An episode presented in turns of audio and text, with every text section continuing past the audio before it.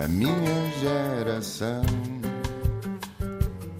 Ironizou o coração, alimentou a confusão, brincou às mil revoluções, amando gestos e protestos e canções pelo seu estilo controverso.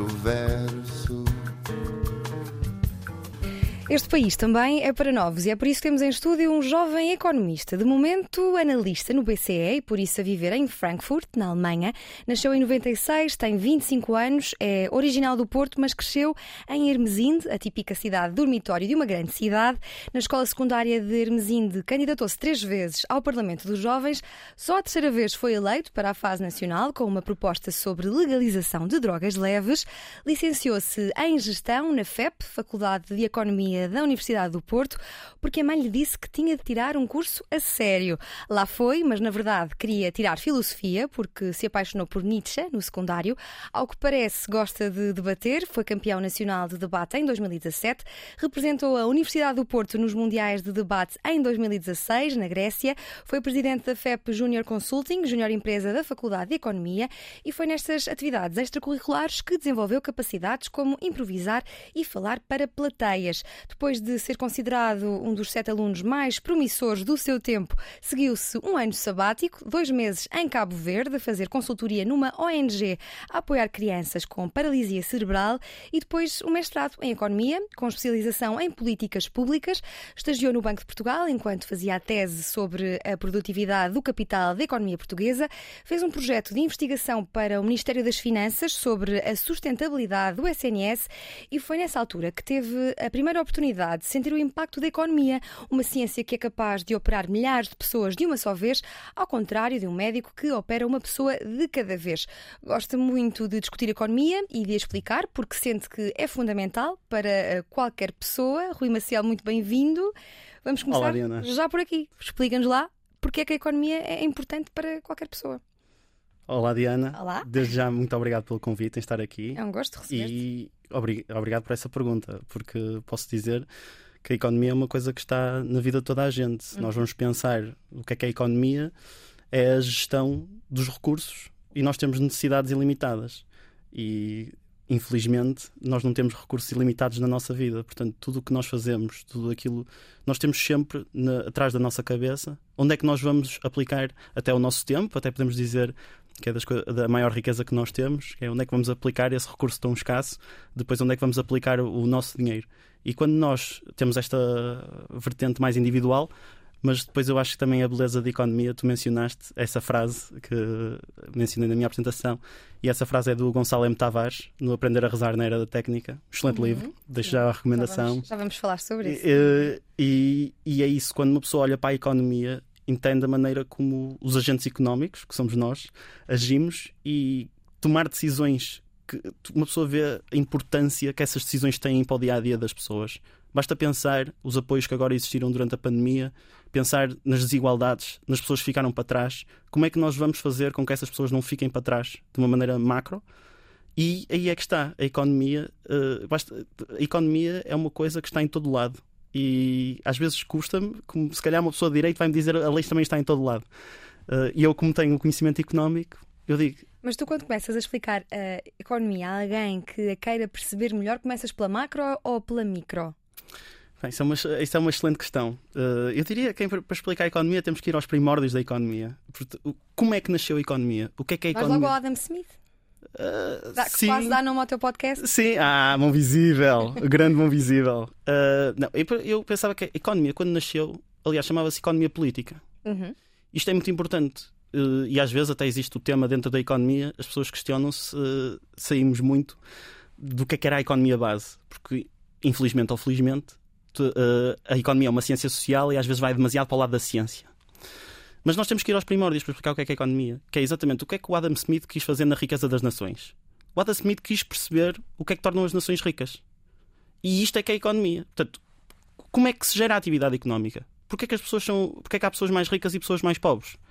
E isto é fundamental eh, no dia a dia das pessoas E, e, muitas vezes, uma da coisa que eu também, uh, à medida que eu fui estudando economia, e mesmo quando as pessoas vêm com esses modelos matemáticos, todos XPTO e de econometrias e endogeneidade e não sei o quê, eu gosto sempre de olhar para os pressupostos. Porque só pensar, por exemplo, a maneira como é ensinada a economia nos dias de hoje nas faculdades é da teoria neoclássica. E basta pensar, para mim há uma premissa básica que não faz sentido nenhum. E tenho pena que não seja mais uh, batida nas aulas. Que é que todos os agentes económicos são racionais. Que nós vamos tomar sempre a melhor decisão para nós mesmos. Já agora aqui há logo imensas definições. O que é que é racionalidade? E nós não, o ser humano não é um ser uh, emocional. Portanto, quando fazem decisões tendo em base estes modelos que têm pressupostos muito fracos, uh, eu gosto de olhar para a economia mais nesta perspectiva de gestão. E depois também está um bocado ligado à minha maneira de eu gostar tanto de comunicação, porque eu acho que é muito importante quando uma pessoa, uh, exatamente, nós estamos, pegando outra vez na frase do Gonçalo M. Tavares, se nós estamos a operar alguém, eu acho que o paciente tem que perceber o que é que está a acontecer. E muitas vezes a economia mesmo fecha-se nestes modelos e nestas. Basta pensar quando no outro dia estava a ver um economista a falar e começa-se a entrar em definições muito difíceis, só explicar o que é macro, micro, dívida pública, saldo orçamental, saldo primário. Isto é, há muitos termos e eu acho que é importante as pessoas perceberem mais, mais, mais de economia. Isto é, ir aos primórdios da economia, para mim é essencial.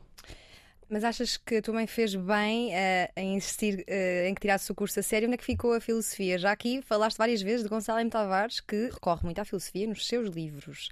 Onde é que ficou uh, a filosofia? Pá, em, em, primeiro lugar, eu dizer que a minha mãe, eu também disse, é uma das minhas inspirações. A minha mãe ensinou-me a trabalhar. Uh, porque é isso.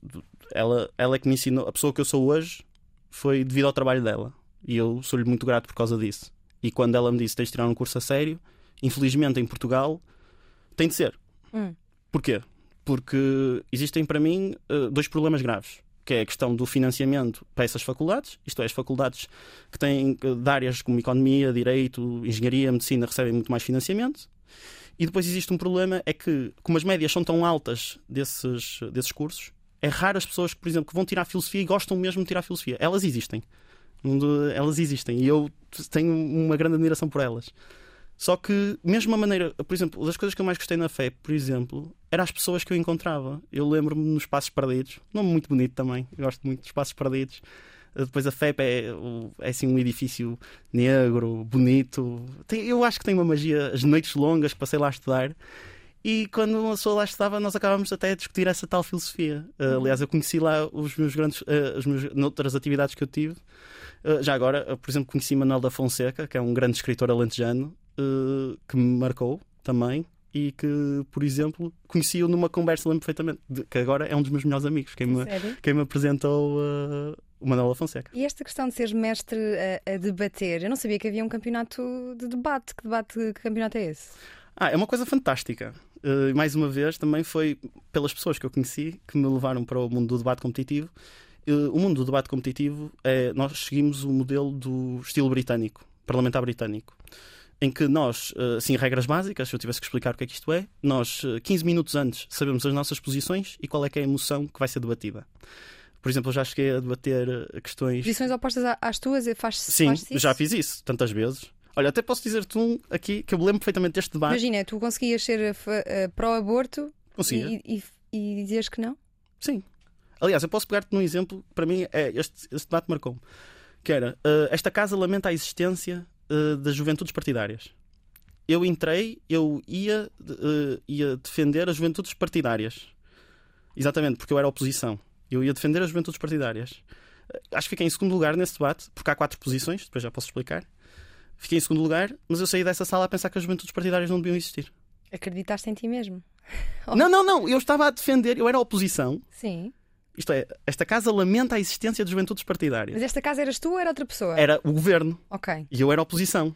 Portanto, eu ia dizer que as juventudes partidárias deviam existir. E não concordas que devam existir? Não, não concordo, devem existir. Uh, aliás, porque pela minha pequena experiência que eu já tive, temos os vícios todos dos graúdos e. Começam ali? Começam ali. Muito fácil. Quais são os vícios dos graúdos? Uh, que, os vícios dos graúdos em primeiro lugar, eu acho que é muita procura pelo lugar e, pela, e muito pela procura de pouco debate ideológico.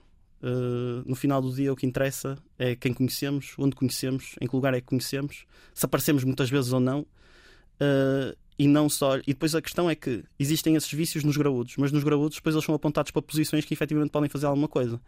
Mas nas juventudes partidárias isso não acontece. E depois, se nós formos olhar o, o, em Portugal, o que acontece muitas vezes é que as conexões que são feitas nas juventudes partidárias elas vão crescendo e depois só quem quem está dentro do governo já tem que ter uma carreira muito grande dentro da estrutura partidária.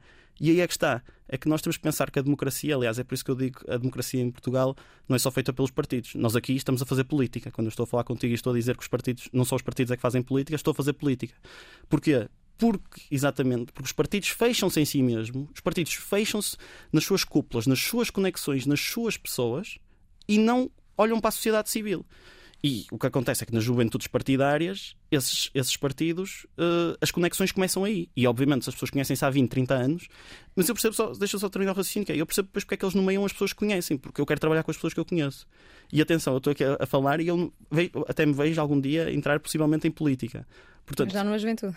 Vais logo para a piscina dos graúdos. Vamos ver. Eu gostava. Não mas, tu, mas tu disseste que há, há pouco debate ideológico. Achas que a ideologia é importante para, para debater? É o mais importante. É o mais importante? É o mais importante. Mas para fazer política, o mais importante é a ideologia ou as causas?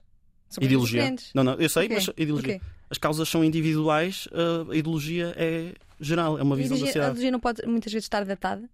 Não.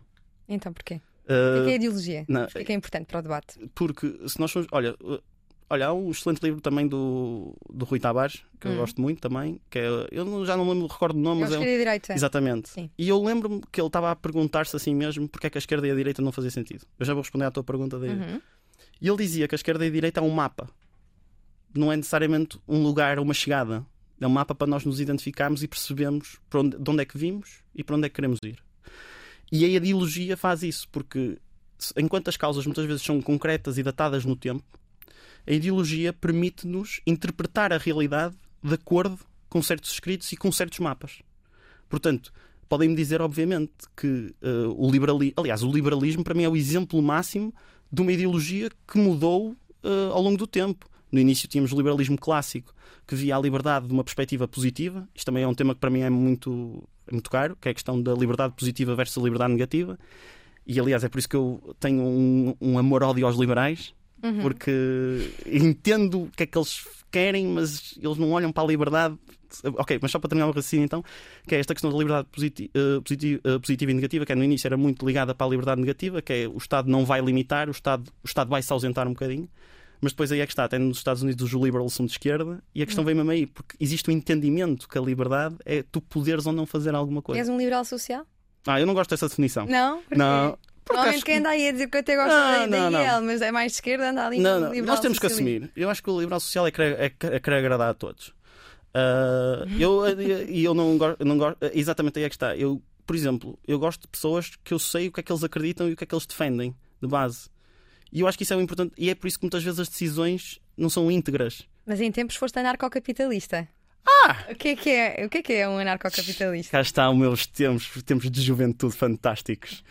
Uh, pá, o anarcocapitalista. Aí é que está, até posso falar deste, dessa coisa. O anarcocapitalismo. Era a tua ideologia em tempos. Sim, quando eu tinha pai 16 ou 17 anos. Uh, mas uh, é verdade. Uh, mas porquê? Porque o anarcocapitalismo, eu lembro que na altura andei a ler uns livros e eles são os grandes defensores da liberdade. O grande problema é que exatamente eu fiz um caminho de entender o que é que é a liberdade e basta pensar num exemplo básico de, do que é, que é o anarcocapitalismo. Uh, o então, o que é, que é o anarcocapitalismo e o que é que é a liberdade? Já estás aqui a dar mais conceitos, queres saber não, tudo. O anarcocapitalismo está muito baseado na questão do princípio da não agressão. Isto hum. é, uh, ninguém tem o direito de agredir outra pessoa. E qual é que é o grande agressor? É o Estado. Porque o Estado agride-nos. Basta pensar o que é que é o Estado. O Estado é a única entidade na nossa sociedade que tem o uso legítimo da força. Portanto, no momento, um polícia, isto é, numa visão do anarcocapitalista, a, esta, a polícia vai uh, fazer com que a, está a agredir a pessoa. Hum. Portanto, um anarcocapitalista diz não, isto deve ser tudo, tudo, tudo consentido. Eu, aqui citando uma grande amiga minha, cantada é muito bonito isto. Porquê? Porque uh, quando nós vamos a ver, na realidade, o que é que se passa? Os mais poderosos. Olha, cá está um exemplo de economia fantástico. Na negociação de salários. Na negociação de salários, nós temos aquele modelo todo muito bonito da procura e da oferta e que existe um equilíbrio de mercado e não sei o quê. Não, não, não. O que é que. É, dois pressupostos. Informação perfeita, isto é, os agentes económicos sabem informação perfeita. Faço logo a questão: existe transparência de salários? Não. As pessoas não sabem quanto é que as outras recebem, nem sabem quanto é que, quanto é que as pessoas estão propostas a pagar. Portanto, este mercado não funciona. E depois assume que existe um equilíbrio de forças. Onde é que existe o equilíbrio de forças na negociação do salário? Não existe.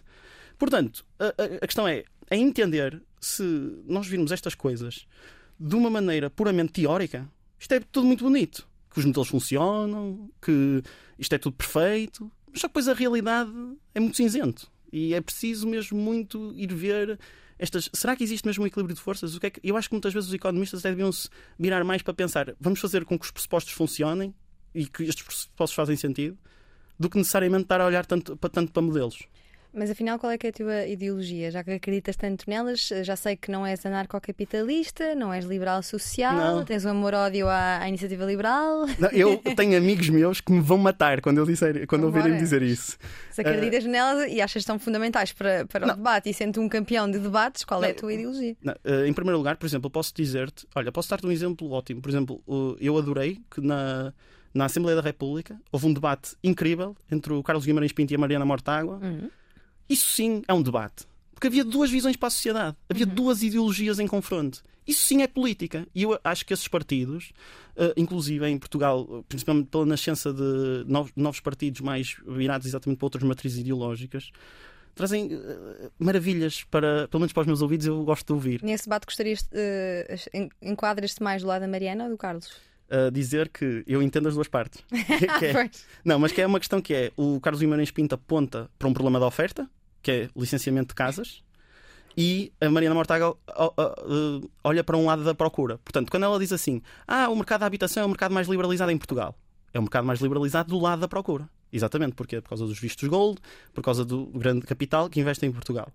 Se nós formos ver o Carlos Guimarães Pinto, ele também tem razão que existe escassez de oferta, porque basta ver os focos, a quantidade de focos que diminui em Portugal e efetivamente há muitas limitações de eficiência, que é os licenciamentos não funcionam. Então a ideologia é também uma questão de perspectiva. Uma questão interessante, uma questão interessante a ideologia. É que tu acabaste de nos dizer que gostavas de entrar na política ativa e vais ter de escolher um lado, um partido, eventualmente. Ok, então... Agora, se fosse agora entrar na política ativa, na política ativa não das Jotas, mas dos graúdos, como falávamos há pouco, vias-te mais facilmente a, a, estar atrás da Mariana Mortágua ou do Carlos Guimarães Pinto? Eh, se me permites, só eu vou recuar a uma, a uma pergunta. Não, não, calma, se me respondeste a uma pergunta anterior. Ah, ganha lá tempo a pensar. Não, que é a questão da o que é que é a minha ideologia. E isto eu posso dizer. A minha ideologia é que é a questão de nós vivermos num estado em que a lotaria social não existe. Em que uma pessoa, em que qualquer sítio em que ela nasce, o sítio onde ela nasceu, o nome que ela tem, se nasceu no Porto, se nasceu em Lisboa, traz os montes Faro, Açores ou Madeira, isso não vai ter impacto na vida, na vida dela. Portanto, eu defendo que. Achas que não tem impacto? Não, eu quero um mundo em que não ah, tenha impacto. Queres um mundo, queremos todos. E então, e respondendo depois, e depois, eu acho que o Estado deve intervir. Portanto, aí é que eu começa o meu ódio, o meu ódio com muitas aspas, à iniciativa liberal. O Estado deve intervir para, por exemplo, garantir que em todos os lados existe escola pública. Deve garantir que toda a gente, independentemente da sua condição, tenha acesso à saúde. Porquê? Porque se tu tiveres. Se tu, primeiro, educação vai-te abrir os horizontes. E abrir os horizontes é a liberdade. Se nós pegarmos até na questão do que é que é, é, nós, é a window of choice, é a questão é onde é que tu podes ir? Quais são as tuas escolhas? E educação é isso. Tu és livre se, fores, se não tiveres educação? Não. Portanto, posso, uh, e é que está, eu não, posso, eu não posso dizer que concordo com certas medidas como o cheque escola, porque vão criar medidas de mercado, uh, vão levar incentivos de mercado para o, merca para o mercado da educação e então certas pessoas vão ser barradas de acederem às escolas. Porque se tu deres autonomias às escolas para elas escolherem quem é que entra e quem é que não entra, mesmo que toda a gente idealmente tivesse dinheiro para entrar, o que vai acontecer é que as escolas vão escolher sempre os melhores alunos e vai haver exatamente o motor das desigualdades atrás das famílias a decidir, basicamente, que é o que acontece nos dias de hoje. Mas isso é uma questão. Portanto, só para dizer que não me coloco tanto, para responder então à minha, à minha pergunta final, eu num partido nos dias de hoje necessariamente não me identifico em, em, concreto, aliás, por isso é que não sou militante, mas posso dizer que identifico-me mais à esquerda. Mesmo porque acho. Como livre, por exemplo, ou PS? Uh, in between. Acho que pode ser assim o meio, porque eu tenho problemas com os dois partidos, se eu tivesse que dizer. Tens problemas com todos, não é? Uh, sim, mas imagina, eu tenho problemas com os partidos porque uma coisa. Mas isto também é uma questão. As pessoas dizem assim, ah, é só em Portugal. Não é só em Portugal. Uh, número um, isto existe, é política, uhum. é o que é, e uma pessoa tem que aceitar. Uh, mas eu, eu, neste momento, se calhar na minha vida, gosto muito de dedicar-me exatamente a estas conversas ideológicas uhum. e de pensar de como é que deveria ser. E se calhar tô, eu próprio estou-me a desresponsabilizar, que é de género, estou aqui a, é muito mais fácil estar cá fora a mandar bitites do que estar lá dentro a jogar. Portanto, uh, se calhar, e eu agora honestamente estou muito mais a focar no meu futuro profissional, porque imagina, é isso, eu quero, eu não, eu não quero fazer o que os outros fizeram. Eu quero. Eu não sei se foi a maneira como eu cresci ou se foi a maneira como a minha mãe me educou, até a minha tia também, que eu mencionei no texto. É, acho que existe uma ótica de servir. E hum. para servir, uma pessoa tem que ser livre. E se, e se uma pessoa entrar no sistema, não é livre. Vamos aqui agora deixar um pouco a, as ideologias de lado e aproveitar okay. que já tocaste na saúde. Tu fizeste um projeto de investigação para o Ministério das Finanças sobre a sustentabilidade do Serviço Nacional de Saúde, que me parece bastante atual. Quais foram as conclusões e são uh, adaptáveis ao que se passa hoje? Uh, eu fiz isso em tempos pré-pandémicos. Portanto, não posso. Uh, não posso. Isto é, não, houve uma, uma grande há uma grande diferença na uhum. maneira como as coisas estão a funcionar. Mas, contudo, o que eu posso dizer é que na altura chegámos a conclusões muito interessantes, que nós principalmente estudámos a questão do burnout e a questão da, isto é, da questão dos recursos humanos do, é, do SNS. E eu achei, posso dizer que achei muito interessante, pelo menos dentro do Ministério, haver esse reconhecimento que era preciso estudar essa situação. E o, o que eu posso dizer em relação a isso é que, pelo menos, as pessoas com que eu trabalhei, há sempre aquela tensão económica entre a económica e a política para tentar resolver os, os, os problemas em concreto.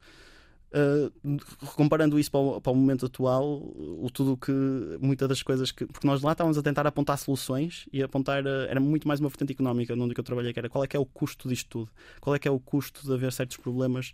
Uh, nesse, naquele caso era, era em relação ao, ao absentismo, isto é por causa das baixas e dessas uhum. questões todas. qual é que é o custo disto? Não necessariamente resoluções ou causas. Uh, mas eu achei interessante as pessoas querem pelo menos saber isso para haver vontade política para depois resolver o, os problemas. E aqui é que está uma coisa: pegar nas pessoas que sabem, pegar nos académicos, pegar na, nas pessoas que têm conhecimento de causa, porque basta pensar nas políticas públicas em Portugal uma coisa que é muito má e que é criticada pela comunidade académica bastante é que não existe avaliação de políticas públicas decentes. E eu fiquei muito contente por ter sido convidado para poder avaliar uma política pública. Mas enquanto economista, como é que olhas agora para o SNS? No momento em que está constantemente uh, nas notícias e não por bons motivos? Pá, uh, se me permites, uh, eu, o SNS, eu tenho uma relação muito emocional pelo SNS, no sentido em que eu já fui tratado pelo SNS em várias vezes e tenho um respeito enorme porque quando, obviamente, que o SNS não funciona no sentido, e isso é visível para tratar pequenos problemas de doenças, principalmente constipações, febres, entupimento das urgências, etc. Mas no meu caso, em geral, sempre que são doenças muito graves, do outro lado faz. E não é por acaso também. Há muita gente que está lá fora e que, que é imigrante portuguesa e depois que para ser tratada vem ao SNS ser tratado. Portanto, eu não tenho uma. Eh, agora, isto é na questão emocional e na questão da razão de existir sustentavelmente, uh, isto já posso dizer uh, fora, em termos económicos, não está a funcionar. E basta pensar na questão de, por exemplo, que os incentivos económicos estão todos mal alinhados. Cá está, economia. Isso quer dizer? Por exemplo, uma coisa que é muito conhecida na realidade, e isto já foi falada pelo, uh, pelo menos pelo, por administradores hospitalares, é que muitas vezes nós temos pessoas que são médicos especialistas que saem da, da sua carreira de especialidade e depois vão fazer tarefeiros. Os tarefeiros é um prestador de serviços que vai para as urgências. E porquê é que eles estão a fazer isto? Eles estão a fazer isto porque eles vão receber mais a ser tarefeiro. Portanto, os incentivos, aí é que está, aqui a ciência económica é que entra. Que é, para onde é que os incentivos estão alinhados? Os incentivos, este, este, tarefa, este, um médico especialista devia estar a receber mais do que um tarefeiro, que vai lá temporariamente. Mas porquê? Um tarefeiro, originalmente, é um tapa-buracos. Isto, eu estou a falar da minha perspectiva de gestor. Os uhum. médicos que nos ouçam, que pensam que está aqui um economista a falar de perspectiva de gestor. O tarefeiro vai tapar buracos um médico especialista faz parte do esqueleto. Só que depois, pela maneira como as coisas foram construídas, pelo próprio congelamento da, do, dos salários que aconteceu na função, na função pública, em, em geral, uh, o que acontece é que uh, os incentivos foram mal criados e, que, e depois, é, é, para mim, o problema com o SNS, às vezes, em Portugal, é só uma questão de gestão. Não é uma questão profunda, ideológica. Será que deve ser seguro? Será que deve ser público? Será... Não, é discutir, por exemplo, vamos resolver aqui um problema que é há, há, médicos que estão a sair da carreira, da carreira médica para serem tarefeiros e servirem exatamente no mesmo hospital com uma diferença de dias. Portanto, isto não é um problema gigante, mas é um problema que afeta a vida das pessoas. E afeta a vida das pessoas porque aquele médico especialista, em vez de estar a dar consultas e ao sair está a contribuir para as listas de espera, está a tapar buracos nas urgências e depois é isto, andamos aqui numa manta de retalhos. Tu dizes que eh, nos órgãos de comunicação social são sempre as mesmas pessoas a falar sobre, sobre Bem. economia, muitas delas sem qualquer tipo de formação, palavras eh, tuas, E é verdade, e por não perceberem nada do que falam, nunca, nunca explicam nada. é verdade, É verdade? é verdade. Ficas muito irritado? Fico irritadíssimo. Porque, olha, eu vou-te dizer aqui um exemplo, para mim, de um grande professor que eu tive na faculdade que me disse. E é por isso que eu sei que eles não são economistas quando falam. Que é, eh, ele, uma vez logo nas primeiras aulas, pegou num copo d'água. eh, eu acho que ele não estava não não com água, mas ele pega no copo d'água e vira para baixo e pergunta-nos assim: se eu virar este copo para baixo, isto é mau ou é bom? E depois havia gente que dizia bom, havia gente que dizia mau. E depois, e depois ele disse: depende. E isto é que é a economia. Depende, tudo depende. É- é- Se uma pessoa diz assim, a dívida pública está a aumentar. Aqueles que dizem, ah, a dívida pública está a aumentar, ai meu Deus, não sei o quê, começam a fazer aquele tom orga- de comunicação social. Não, pode haver circunstâncias que é bom contrair dívida. Pode haver circunstâncias que é bom ter um saldo orçamental positivo. Isto é, a análise económica, eh, eu gosto de pessoas que gostam de ver a perspectiva dos dois lados. Se calhar vem da minha veia de deba- de debatedor, de que quando eu. É isso, eu tinha uma flexibilidade mental de estar à oposição governo ao mesmo tempo, então eu gosto sempre de olhar para os, para os problemas. E, e a economia é mesmo isto, depende. E quando, vem, quando eu vejo pessoas na televisão a fazer vaticínios, a falarem de verdades absolutas, eles estão, não, não vou dizer que estão a mentir, mas não estão a falar eh, cientificamente. Imagino que não queres nomear algumas dessas pessoas? Ok. Não, eu posso falar. Não, eu acho que ao dizer eh, homens brancos velhos, estou a dizer tudo. Porque é isto que se passa na televisão portuguesa. Ok. Então, o que é que sugeres que, que aconteça na televisão portuguesa? Quem é que gostavas de ouvir na televisão portuguesa? Eh, Falar sobre economia. olha, eh, posso dar exemplos de pessoas que eu adoro ouvir? Uhum. Por exemplo, o Luís, o Luís Aguiar Conraria, fantástico. Uma Já, pessoa. já tem estado cada vez mais presente Sim, no espaço público. Mas, por exemplo, é um homem fantástico que, efetivamente, quando o vejo a analisar, vai aos problemas. Cá está. Uhum. Tenho- às vezes eu vejo-o a ter cuidado de ir ao fundo dos problemas falar. A Susana Peralta, por exemplo, tem aqui um conflito de interesses, foi a minha orientadora, mas eu gosto E andam sempre os dois juntos agora, não é? O quê? Não. Comentar? Ah, sim, vou ligar com Varia e a sim. Peralta, sim, que tenho muito respeito. Sim. Também gosto muito, por exemplo, do Pais Mamed, Uhum. também é uma pessoa que gosto muito. Olha, adoro o Carlos Guimarães Pinto, quando começa a falar de economia a sério.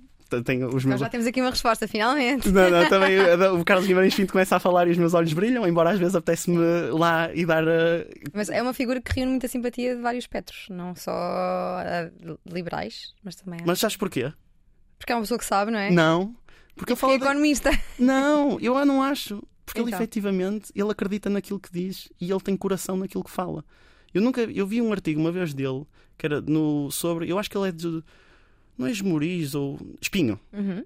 E vi-lo a falar sobre a mobilidade social em Espinho e eu fiquei bateu aquele artigo. E, e é por isso que eu tenho muita simpatia por ele, porque eu sei que ele acredita naquilo que faz, Sim. e naquilo que faz e naquilo que diz. E Rui Maciel, era, eh, gostavas de estar no espaço público a comentar eh, notícias em primeiro lugar- e... Não, em primeiro lugar, eu acho que há muita gente à minha frente. Mulheres, principalmente, se eu tivesse que dizer. Eu não tenho problema nenhum em dizer que é tempo de dar espaço às mulheres. E eu conheço mulheres que são muito boas e que podem falar de economia. Portanto, se há- se me- eh, acho que há muita gente à minha frente para isso, mesmo gente da, da minha formada, e nós estamos num tempo em que temos que acabar com esta questão de. Porque, a, porque é que a diversidade é boa? A diversidade é boa porque mostra-nos várias perspectivas da realidade. Uhum. As pessoas pensam, quando vêm pessoas a dizer ai, a diversidade e agora, politicamente correto e temos que respeitar e não sei o quê. Não! Tipo, diversidade faz com que nós não caminhemos todos no mesmo sítio. Porque se nós tivermos só, mais uma vez, pessoas privilegiadas que nasceram em Lisboa, pessoas que têm filhos que estudam em escolas privadas, falar da escola pública, obviamente que ele não tem uma visão de uma pessoa que está a falar sobre as que, que sabe do dia a dia da escola pública. E eu não estou a dizer que essas pessoas que estão lá devem ser necessariamente substituídas. O que eu estou a dizer é ouçam mais pessoas. Ouçam mais pessoas, só isso. Ainda em relação às, às as mesmas pessoas sempre falar sobre economia na televisão, tu dizias que não explicam o que é a inflação, não explicam o que é o déficit ou até o que é que é uma taxa de retenção do IRS. Eu agora propunha-te um exercício, vamos aqui fazer um, um glossário e eu vou apelar à tua Fantástico. capacidade de síntese e também à tua capacidade de descomplicar o, o que é que significa cada um destes termos. Vamos começar pela inflação, não é? Que está na ordem do dia. O que é que é a inflação e porquê é que acontece? Uh, se me permites, eu não posso falar sobre isso. Não podes falar sobre inflação. IBCE não Por permite. Não, mas uma definição, como se estivesse a dar uma aula. Não posso. Já tive problemas. O aumento geral do. Não podes dizer nem. Ok, posso, é posso fazer isso. Ok, que mas eu, fales Ok, mas não posso Sim, entrar não, porque é que é, imagina, acontece. estás a dar uma aula e tens aqui uma criança, eh, sei lá, 10 anos, vá. Ok, Professor, o que é que é uma inflação? ok, pronto, isso eu posso falar, mas é que eu já tipo. Não, temos, não vamos entrar em nada. Ok, nada- então faz a pergunta outra vez. Então vamos lá. O que é que é inflação? O que é que é e porquê é que acontece? Uh, não, nós podemos ver a inflação é o aumento generalizado dos preços, que neste momento basta, uh, o que está a acontecer é que o petróleo é uma coisa fundamental em todas as cadeias de produção, isto é uma coisa que vem muito de trás, portanto nós temos, isto é, por causa da guerra da Ucrânia, por exemplo, uh, houve uma escassez desse produto, portanto há uma escassez, há uma procura, há uma procura, a, a procura mantém-se, portanto é preciso comprar, os preços aumentam e depois esses preços refletem-se em toda a cadeia, porque basta pensar, nós quando uh, compramos, eu gosto de usar o- o meu exemplo que, uh, que um brócolis custava um euro e de repente Gostas de brócolis, ouvi dizer. sou o maior fã de brócolis. Daí ao ponto de eu saber os preços dos brócolis. Que é, os brócolis custavam. Eu lembro de chegar ao supermercado e ver que o brócolis custava um euro e depois de repente custava um euro e vinte. E eu A pensei, culpa é da inflação. podemos dizer que, que- Mas é um aumento, não sei se é da inflação, é um aumento generalizado de preços, porque se nós formos ver como é que a inflação é feita, é um cabaz, que existem certos, cer- certas entidades que eh, fazem um cabaz, têm um cabaz de produtos e eles analisam esses vários produtos e esse aumento. Portanto, para explicar, para explicar mais, mais, mais, mais a miúdos, é a inflação é quando nós, eh, é quando nós começamos a produzir mais, a economia começa a crescer. E se tu vais pagar mais, se tu vais pagar mais a alguém, esse preço tem que ser imputado no salário, no, no, no custo de produto. E é uma coisa que, mesmo para os próprios economistas, é um mistério. Portanto, daí também às vezes não ser uma. É uma coisa que é difícil de explicar, mas que toda a gente sente. E os salários acompanham essa inflação? Também são inflacionados? Não, isso é uma questão muito tensa, até mesmo na questão relacionada com a literatura económica. Uh, o que eu posso dizer, falando do caso português, é que não.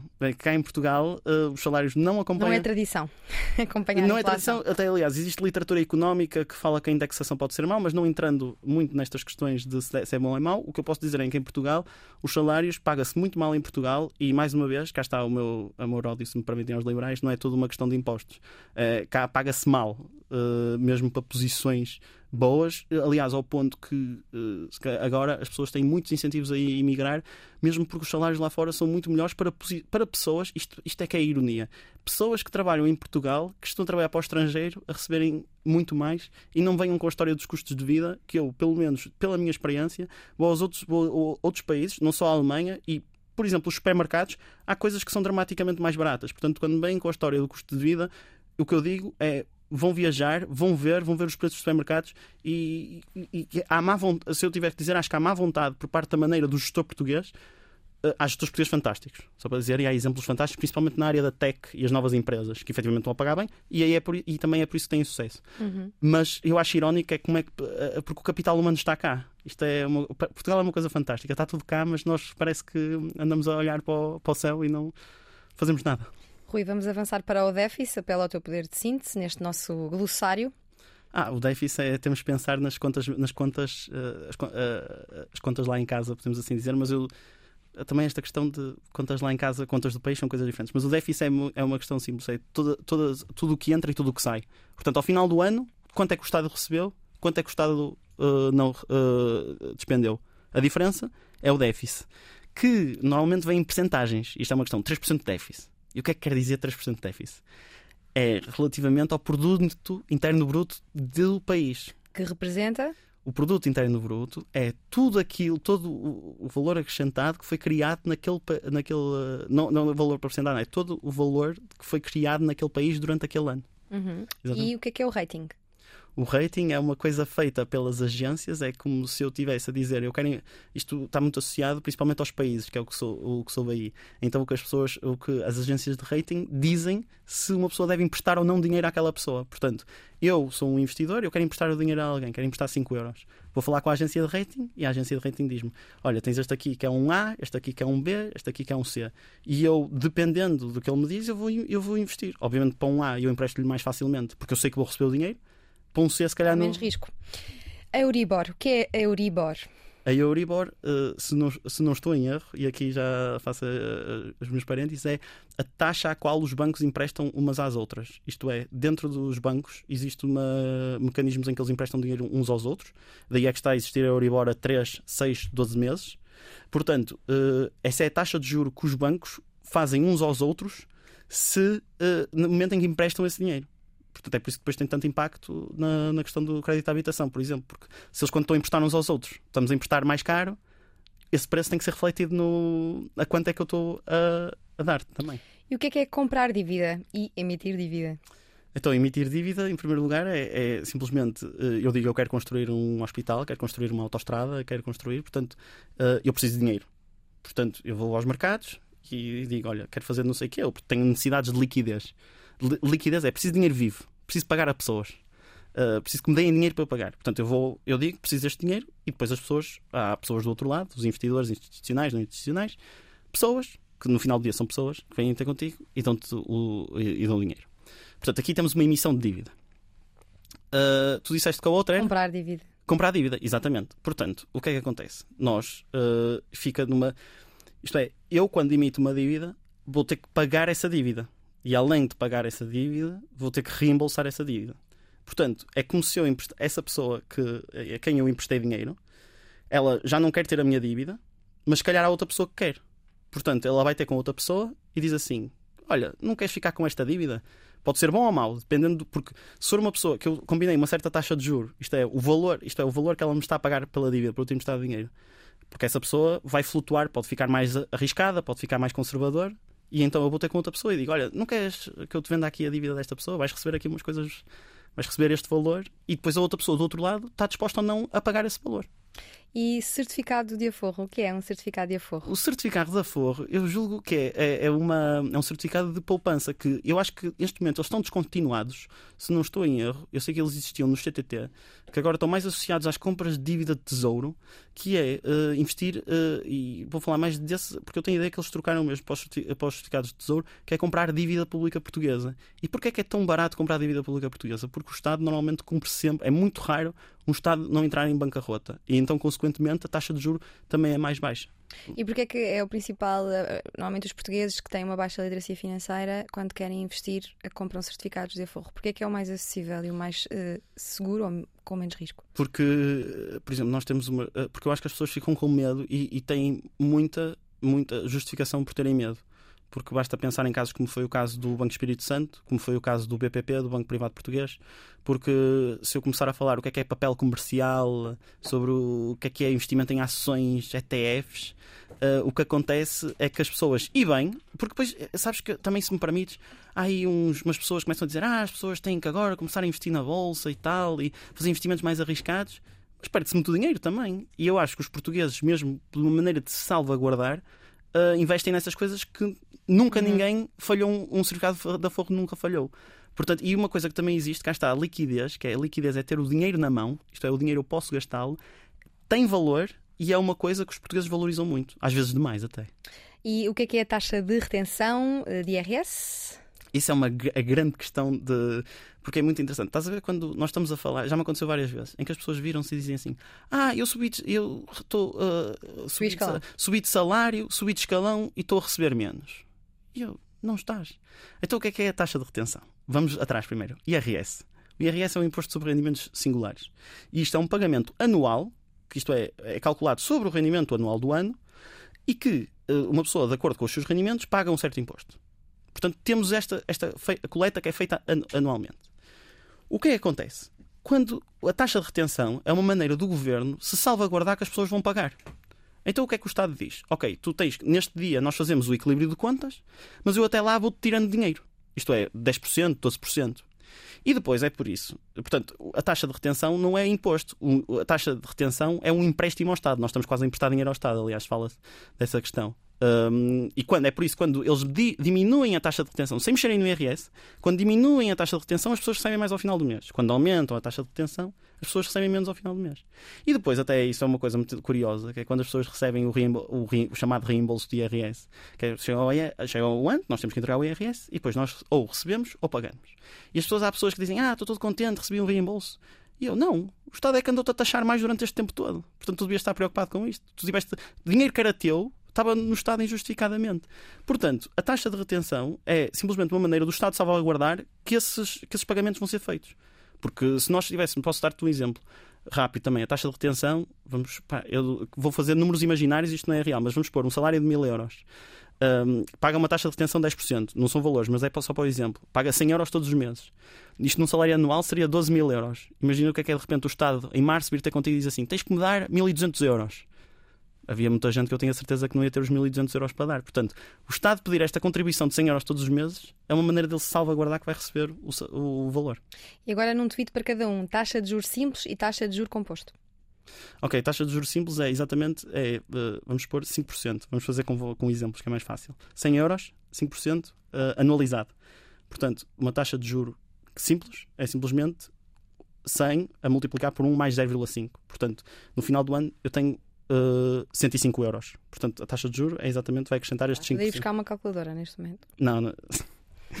Depois, e depois, uh, o que é que acontece? Uma taxa de juro composta, normalmente, isto é, quando nós começamos a compor o, o, os valores, é que, quando, por exemplo, quando nós fazemos 105 euros, uh, 105 euros, mais, abrir parênteses, 1 mais uh, 0,05, e depois, em vez de ser elevado a 1, que vai dar os 105, vai ser elevado a 2. O que é que isto quer dizer? Quer dizer que na segunda, na, quando vamos calcular a segunda vez, já não vamos calcular sobre os 105, sobre os 100, vamos calcular sobre os 105. Portanto, vai ser 5% não de 100, mas sim de 105.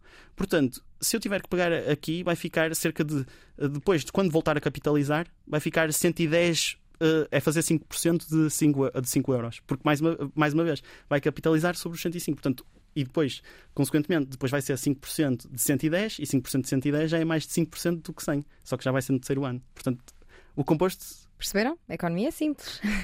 Agora, passivo e ativo? O passivo e ativo. Então, eh, vamos, eu estou a pensar no, olha, mais numa questão de contas pessoais. Hum. Se eu tenho um computador, um computador é o meu ativo. Uh, porque é uma coisa que.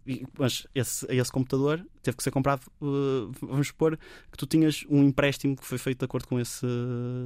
Para comprares esse computador. Portanto, se nós tivéssemos que pôr o balanço, tu tens o valor do ativo que passa a ser mais uma vez mil euros, mas o passivo é mais uma vez o valor que tu vais. Uh, isto é, se tens uma dívida de mil, uma dívida de 900, uma dívida de 800, isto é, é o que tu deves. Aliás, até na, na contabilidade típica é o haver e o dever. É o que eu uhum. tenho a ver e o que é que eu tenho a dever. É, por exemplo, o que eu tenho a dever é um ativo, porque eh, é uma coisa que, que eu vou receber, que uma, por exemplo, nas vendas, e isto é, é uma coisa que me vão pagar. Aliás, depois até soube as histórias exatamente de. Ai, está-me a faltar o termo técnico de contabilidade, mas que, por exemplo, nos, nos bancos, então no saldo dos bancos, quando uma pessoa acha que a pessoa que nos vai pagar, mas depois não paga, uh, está-me a faltar o nome. Obrigação. Não, é. está-me a faltar o nome. Há de voltar. Agora, o BCE e o BDP, o Banco Central Europeu e o Banco de Portugal, já passaste pelos dois. Quais são as suas funções e como é que se relacionam? Ok, uh, citando. Uh, ok, em primeiro lugar, BDP, Banco de Portugal. Uhum. BCE, BCE Banco, Banco, Central, Central Europeu. Europeu. Isto é mais fácil, eu gosto sempre de ir à história. Isto é uhum. é sempre importante perceber. Okay. Nós em Portugal tínhamos o Banco de Portugal e nós emitia, nós tínhamos moeda própria, que era o escudo. E o que é que é a definição de Banco Central? Porque o que é que é um Banco Central também mudou ao longo da história. Quando, o, que é que é, o que é, que é um Banco Central? O, o, neste momento, a, a, a missão de, destes, destas entidades é principalmente uh, supervisionar o sistema financeiro e garantir a estabilidade de preços na sua missão. Isto é, quando nós entramos para o euro, nós entramos numa união monetária. E nós entramos numa união monetária, o que aconteceu foi que essa união monetária vai fazer com que uh, passe, nós uh, abdicamos da, da política monetária e passa a ser o Banco Central Europeu, em conjunto para vários países, que determina a política monetária. É, não, não querendo também entrar em muitos, em muitos detalhes. Uh, Mas trabalham em conjunto? Trabalham em conjunto, sim, senhor. Aliás, nós fazemos parte do Eurosistema. Sim. E, portanto, o que aqui isso quer dizer é que há certas competências que são associadas ao Banco de Portugal e certas competências que são associadas ao BCE.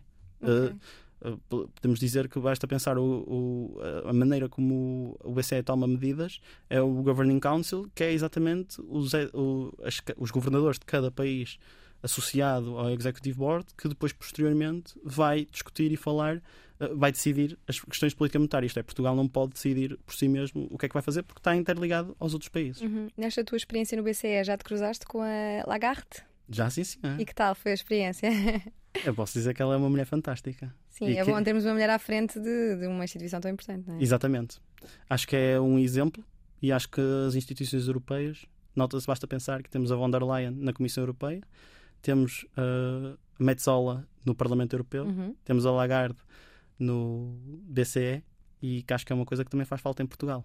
Sim. Para quando uma primeira-ministra portuguesa? Já Ou, tivemos a Maria. Mulheres à frente de partidos, não é? De grandes partidos. Nós já tivemos a Maria de Lourdes Pintacilgo, Sim. mas foi, foi muito excepcional e não foi até fora do contexto.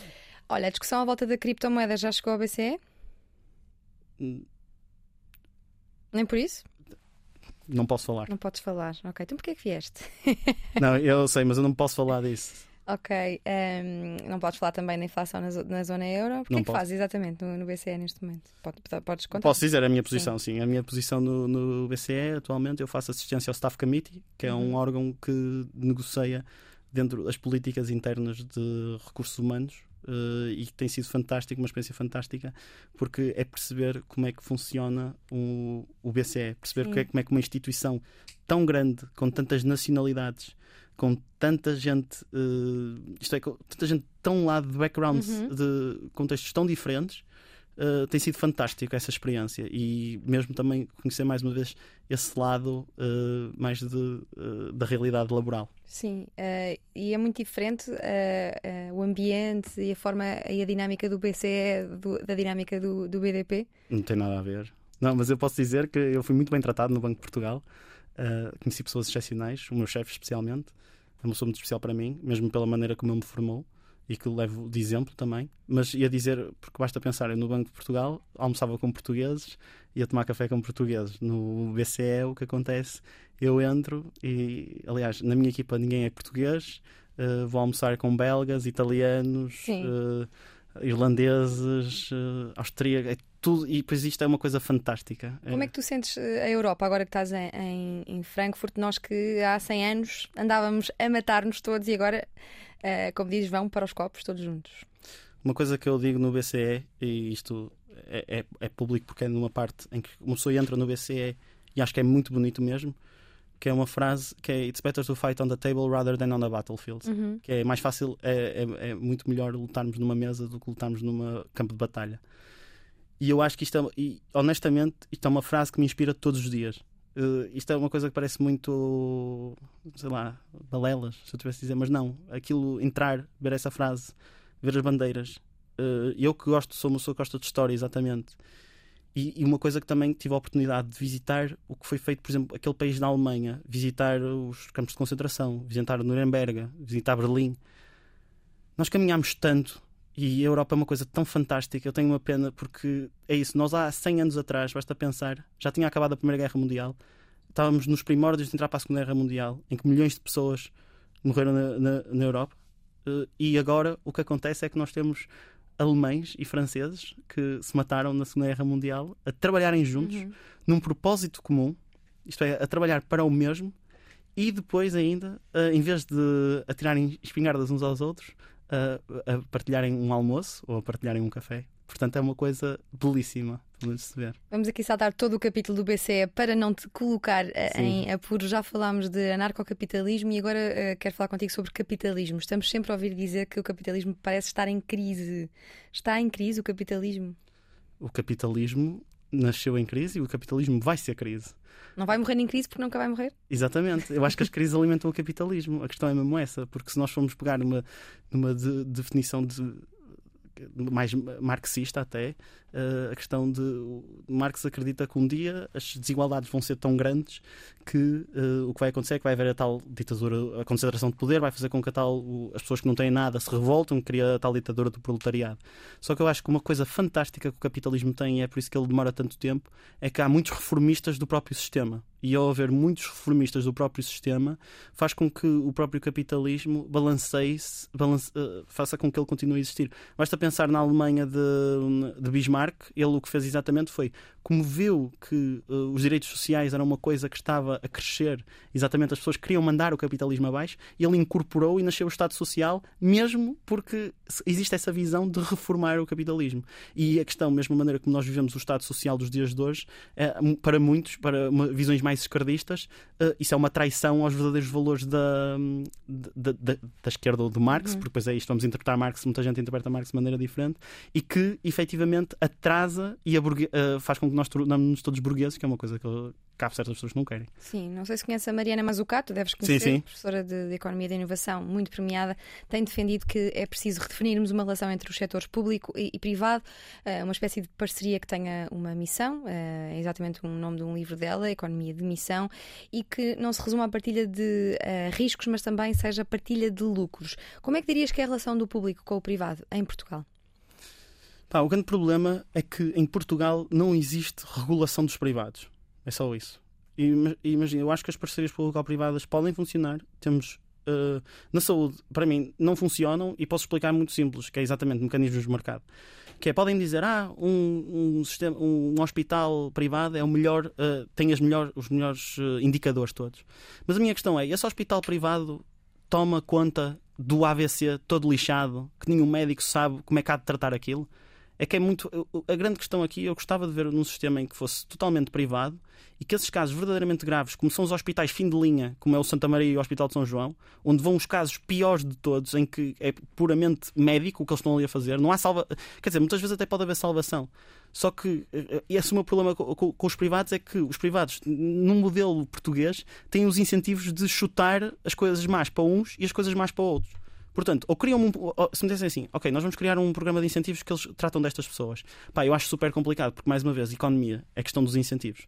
E mesmo as, mas as PPPs, se, tu, se nas PPPs, quer na rodovia, quer eh, na saúde, quer na educação, isso tudo pode funcionar. Só que a questão é que os privados têm um incentivo a maximizar o seu lucro. Ok, fair enough.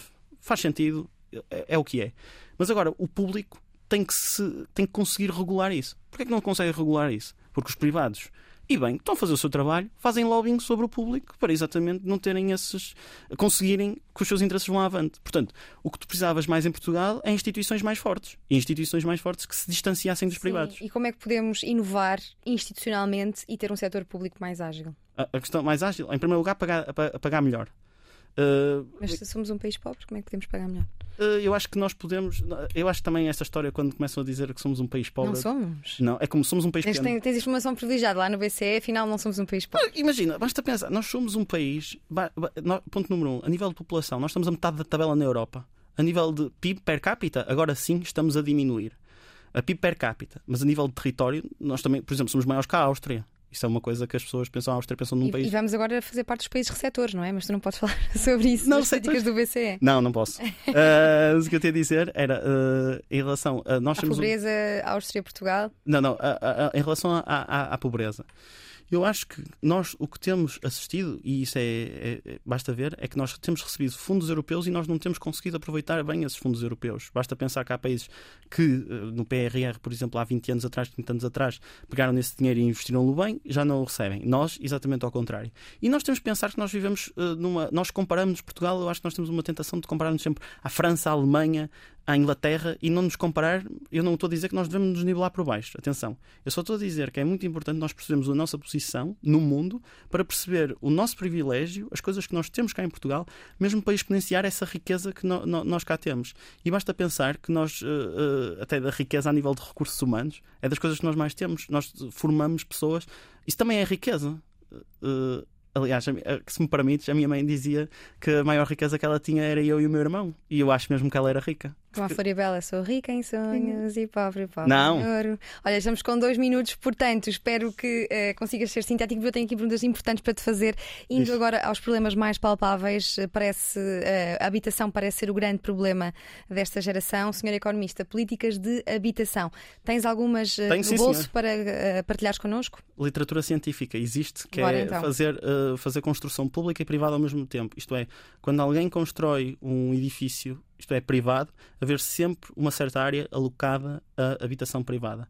Isso vai ter só a questão de permitir com que pessoas vivem em sítios privilegiados, não só isso, isso vai ser importante para questões de educação, para questões de saúde, para terem acesso a isso, mas esse efeito de mesclar as pessoas, de não as atirar para o- um lugar, vai fazer com que a mobilidade social exista mais. E isso vai fazer, ter um impacto não só na habitação, mas também na mobilidade É social. possível em Portugal? É possível. Em quanto tempo é que isso vai eh, ser possível em Portugal? É só haver vontade política para fazer isso lei e as construções passarem amanhã a ser assim. E, e vês que tem eh, havido vontade política? Não, porque há muitos interesses. Mas isso é política também. Então, nesta legislatura não vai acontecer nada em relação à habitação. Eu tenho ideia que não. Infelizmente, nós o que vemos é que as coisas em Portugal a nível de habitação, pelo menos a minha experiência dos meus amigos, é só piorar, infelizmente. Olha, tu candidataste três vezes ao Parlamento dos Jovens. Uh, na altura queria debater-se sobre imigração e tu levaste as drogas leves que continuam sem ser aprovadas uh, em Portugal. Em Portugal. Portanto, porque é que já uh, estavas interessado neste tema e como é que vês que vá caminhar a legalização das drogas leves no nosso país? A legalização das drogas leves em Portugal, nós somos um grande exemplo a nível da descriminalização das drogas leves a nível internacional e isso é uma coisa que, por exemplo, na Alemanha posso dizer que eu eu, eh, aliás, eu, quando digo uh, que aquilo parece Portugal nos anos 90, como descreviam Portugal nos, uh, nos, anos 90, em algumas circunstâncias, mesmo porque, havia, porque há um consumo de, de, substâncias muito elevado nas ruas e que nós conseguimos fazer essa medida de descriminalização. Temos que fazer o passo seguinte. Eu não tenho, isto é, na altura, nós éramos jovens ainda não fizemos um modelo muito eh, muito complexo, mas sei que existem exemplos a nível mundial que, po que podem ser seguidos e nota-se que principalmente é, é como a questão do aborto também, se me permites também, quando uma pessoa legaliza, deixa de ser proibido, as pessoas passam a ser acompanhadas, as, coisas, as pessoas sabem o que é que estão a fazer e isso faz com que se calhar muitas pessoas não as, consumam, não as consumam ou façam de uma maneira perigosa e isso é a questão que o Estado deve salvaguardar sempre. E agora estás-me a pôr uma situação diferente, porque, eh, difícil, porque eu tenho terapia, tenho cinema, tenho Nietzsche. O que é que eu faço agora à minha vidinha? Porquê gostaste tanto de conhecer Nietzsche no secundário? O Nietzsche é um super-homem, exatamente como ele diz. Porque ele diz que uh, o Nietzsche, epá, ele é. Eu lembro-me que uma pessoa, quando começa a lê-lo, começa a ficar um bocado quem é este homem, o que é que ele viu que eu não vi. E, e, ele tem uma coisa fantástica sobre questionar os valores do cristianismo, que são os valores sobre os quais nós, criamos, nós, nós, nós fomos criados. Eu não sou, sou ateu, aliás, sou ateu por causa de Nietzsche. fomos nós que o criamos e fomos nós que uhum. o matamos. E, e, Nietzsche tem exatamente essa força de te fazer questionar tudo aquilo que tu alguma vez fizeste, acreditas, e consegue-te levar para esse mundo. E é por isso que também foi tão impactante na minha vida, porque fez-me questionar as coisas sempre de uma maneira fundamental e à raiz do problema tão impactante na tua vida como o cinema neorrealista italiano? Porquê esta, este, este gosto por, por cinema eh, italiano? A minha resposta vai ser um filme Roma Cidade Aberta. Porquê gostas tanto desse filme? Já tinha aqui que gostavas muito. Acho que posso deixar um desafio aos ouvintes para Sim, irem ouvir claro. e principalmente uh, ver, entender aquilo. Esse foi um cinema que foi feito num contexto de levar o cinema para as ruas, de entender os problemas da sociedade, e eu achei incrível a maneira como os realizadores. O, a, o cinema, acho que o David Lynch, citações eu sei mais ou menos, mas que é o teatro dos sonhos. E, não, a linguagem do cinema é a linguagem, a, a linguagem dos sonhos. E nessa questão da, do neorrealismo, acho que nos permite ver, aliás, o cinema é uma arte, mesmo porque consegue captar, naquele caso, a realidade de uma maneira que é invisível, que é invisível aos olhos. Não querendo fazer a citação ao. Sim. Tu uh, não sabes muito bem ainda o que queres fazer no futuro, além de teres uma, uma reunião a seguir esta entrevista, mas uh, há uns tempos, em 2020, ainda antes de, de ser declarada a pandemia, uh, recorreste à psicoterapia. Gostas de falar sobre isso? Tiveste ansiedade? Hoje em dia, essa crise existencial mantém-se mais resolvida?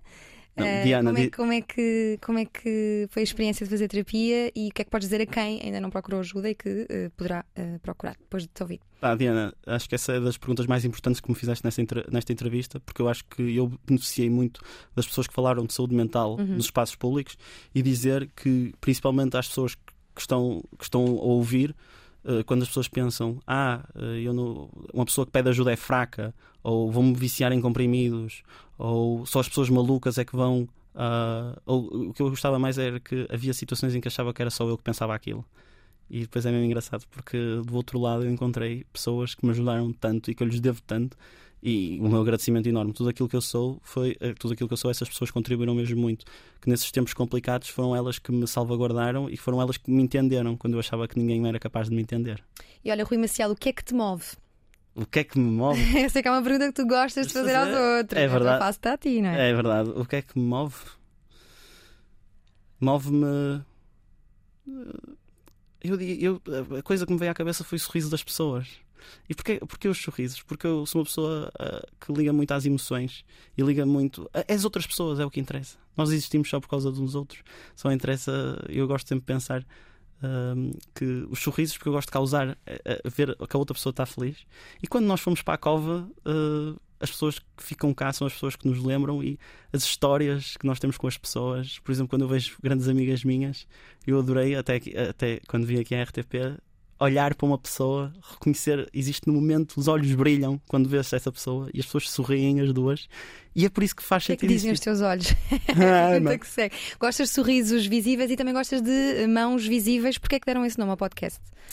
Exatamente. Tu e a Mariana Esteves. A Mariana Esteves, grande Mariana, uh, dizer a mão visível é exatamente porque a economia não é invisível. A economia é uma coisa que deve ser entendida, compreendida, e nós o que nós queremos fazer é exatamente dar essa compreensão à economia, tornar a economia visível a toda a gente. E daí a mão ser visível. Nós não fazemos nada nas escondidas. E aliás, o grande problema da economia muitas vezes é que se faz demasiadas coisas atrás das portas, em vez de fazer à frente. Olha, e hoje preferias ir jantar com a AOC ou com o Bernie Sanders? Sei que és fã dos dois. Epá. Já os dois ao mesmo tempo. É pá, eu até tiro os óculos. Eu até tiro os óculos, pá. Espero que a Vera esteja a pagar este momento. Eu até tiro os óculos, pá. Uh, vamos ser fiéis aos nossos, aos nossos valores. Portanto, Vá, duas refeições. Podes ir não, não. para os copos com um e para jantar com outro. Não, não, não. Eu vou responder Bernie Sanders. Então porquê? Porque ele é a inspiração da Ocasio Cortez. Portanto, nós temos. Mas não estava a dizer que temos que empoderar as mulheres e é o tempo delas? Mas uh, só uma coisa, eu tenho muito respeito. Não, eu vou jantar com ele. Não vou lhe dar palco. Se me dissessem assim, assim, quem é que deve vir a esta entrevista? Alexandre Ocasio Cortez. Não... Ah, sim. Tá, o outro não, o outro, o Bernie Sanders mesmo quisesse não podia vir. Já, já, já, já extrapolou okay. a idade. Em tempos tinha medo de andar de avião, mas agora até em avionetas instáveis é capaz de voar. Consegui viver só de grão de bico e brócolos. Consta que come brócolos a todas as refeições, também cozinha massa e ovos e viveu 10 meses a estrelar ovos numa caçarola porque não tinha uma frigideira. É verdade. É super obstinado quando quer, do dia para a noite meteu na cabeça que ia correr todos os dias e conseguiu manter uh, esta vontade mais de um ano, sem falhar. Diz-se de esquerda, mas simpatiza com a iniciativa liberal. É viciado em Wikipedia E foi em tempos anarcocapitalista. Se ficaram com vontade de ouvir e conhecer melhor, sigam o podcast Mão Visível, onde tem grandes discussões políticas com uma amiga, a Mariana Esteves, que vamos conhecer em breve. Além da gestão e economia, fez um mestrado em Ciências da Comunicação, especialização em cinema e televisão, na Nova. Já era autónomo financeiramente, já tinha tirado o curso a sério e foi esse um dos anos que mais o realizou. Durante o dia trabalhava numa instituição séria, o Banco de Portugal, com a missão importante de supervisionar o sistema financeiro português e à noite noite tinha discussões cinéfilas com professores e colegas. Foi cansativo porque trabalhava durante o dia e estudava à noite, mas quem corre por gosto não cansa e chegou à conclusão de que precisa ter projetos artísticos de lado enquanto pratica economia. Nós só podemos desejar que o Rui Maciel consiga manter a arte e a economia de mãos dadas, como conseguiu ao longo da última hora de conversa na Antena 3 e na RTP3. Muito obrigado. O que vamos fazer?